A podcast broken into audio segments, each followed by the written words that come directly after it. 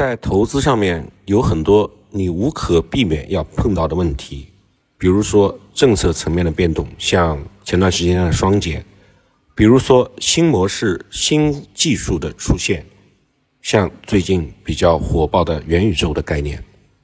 我很早就说过，元宇宙是我们不可回避的一个赛道，所以呢，我们有空也可以来聊聊元宇宙。今天呢，我们先来聊聊元宇宙到底是什么。元宇宙的基本概念其实就是一个基于现实的虚拟空间。元宇宙的概念实际上起源于一部科幻小说，这部小说的名字叫做《雪崩》。这个小说呢，描写了一个人们以虚拟形象在三维空间中与与各种软件进行交互的一个世界。在概念上面，元宇宙的英文叫 Metaverse，它的一词呢，这个词汇是由 Meta 和 Verse 组成的，其中 Meta 表示超越。Verse 代表 universe 宇宙，那么合起来呢，通常就表示超越宇宙，也就是我们现在所说的元宇宙的概念。它最初的意思是一个平行于现实世界而运行的人造空间。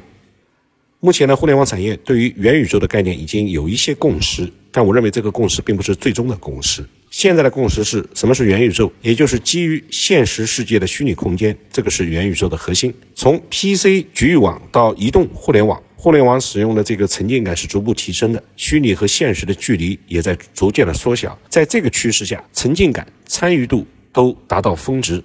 Metaverse 有可能将是互联网的终极形态。元宇宙通过技术能力，在现实世界的基础上搭建了一个平行而且持久存在的虚拟世界。现实中的人以数字化的化身形式进入虚拟时空。在其中生活，同时在虚拟世界之中还将拥有完整的社会和经济系统。这个社会和经济系统也是非常重要的一个概念。二零一八年由斯皮尔伯格执导的电影《头号玩家》中间所塑造的有一个概念叫做 Oasis，也就是绿洲，也是非常接近元宇宙的一个虚拟形态。而更早期的 Matrix 这三部《黑客帝国》，这个实际上是我认为是比《头号玩家》更加接近元宇宙的一个科幻题材的电影。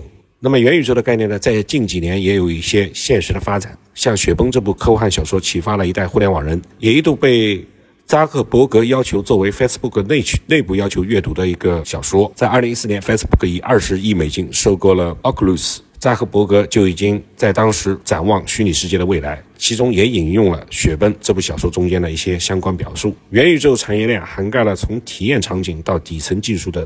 一系列的广阔空间，而游戏有望成为元宇宙概念下面最早落地的场景，这个也是我们所能预测得到的。随着技术等领域的不断成熟，元宇宙的下一发展阶段是在数字化的世界中去重构现实世界之中的社交、生活乃至经济和社会系统，并实现虚拟和现实的一体化。进入到二零二一年，元宇宙概念。成为全球资本市场的新热点。Facebook 在 VR 领域不断加大投入，而扎克伯格也认为，当 VR 的活跃用户达到一千万人数的时候，VR 的生态才能迎来爆发的基点，一个转折点。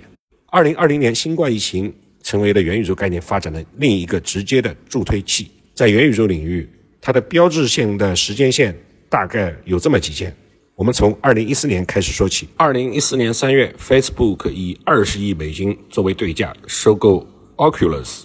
二零二零年的四月，美国著名的流行歌手在游戏《堡垒之夜》之中举办了一场虚拟的演唱会。二零二零年十月，Oculus Quest 2发布了，并且在短短的六个月之内，出货量就达到了五百万台。这个东西呢，是一 VR 眼镜加上。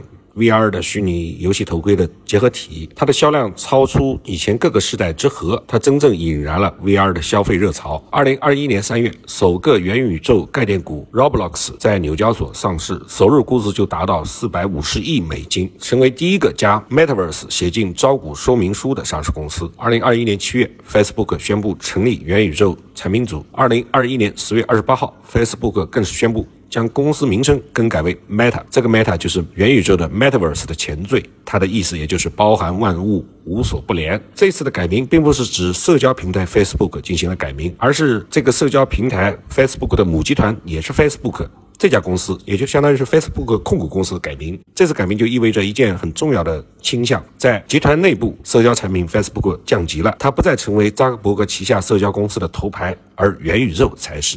在元宇宙概念的不断发展之中，科技巨头也不断的抢先布局。在国外，苹果收购了 Next VR 公司，用于增强苹果在娱乐和体育领域的 VR 实力。而 Google 在 VR 的布局重点则在软件和服务上面，如它推出的 YouTube VR。而国内的元宇宙概念主要在腾讯、网易这些互联网大厂，由他们领军。在二零二零年底，马化腾在腾讯公司的年刊中曾经提出类似于元宇宙的另外一个概念，叫做全真互联网，并且将其看作是带动移动互联网十年发展的下一波升级。在这篇文章中间，马化腾曾经指出，虚拟世界和真实世界的大门已经打开，无论是从虚到实，还是由实入虚，都在都是致力于帮助用户实现更加真实的体验。国内互联网大厂的元宇宙概念的布局有这些，比如说米哈游这家公司已在。二零三零年，打造出全球十亿人愿意生活在其中的虚拟世界为愿景。米哈游呢，这是国内的一家挺有名的游戏公司，它最近的一款爆款游戏产品叫做《原神》。然后呢，莉莉丝也设立了 Avatar 项目组，正在开发元宇宙的游戏。网易呢，则在二零一八年公布了 VR 游戏《故土》，并且正大举对 NetVS、Niantic、Quantic Dream。这三款都是知名的游戏上市公司以及 Together Labs 这些虚拟平台进行投资。其中呢，Netverse 是美国的一个游戏上市公司，它的中文名叫做影和。然后呢，Niantic、Quantic Dream 以及 Together Labs 都是网易和其他公司一起投资设立的游戏虚拟游戏的制作平台。腾讯早在2012年就收购了虚拟引擎开发商 Epic Game 百分之四十八点四的股权，投资虚拟音乐会运营商 Wave 这家公司原名叫 The Wave VR，以及自由表情工具 Bitmoji。摄像头 Kit、社交软件 Discord 这些公司投资呢，并且和 Roblox 建立了战略合作关系。他们一起建立了一家合资公司，向人们这个传达编码基础游戏的设计、数字公民和创业技能等等。字节调动呢，则投资代码乾坤、Pico 等 VR 元宇宙的概念公司，并且与乐华娱乐联合推出了虚拟偶像团体 Azure。这些呢，就是科技巨头在国内投资元宇宙的一些进展。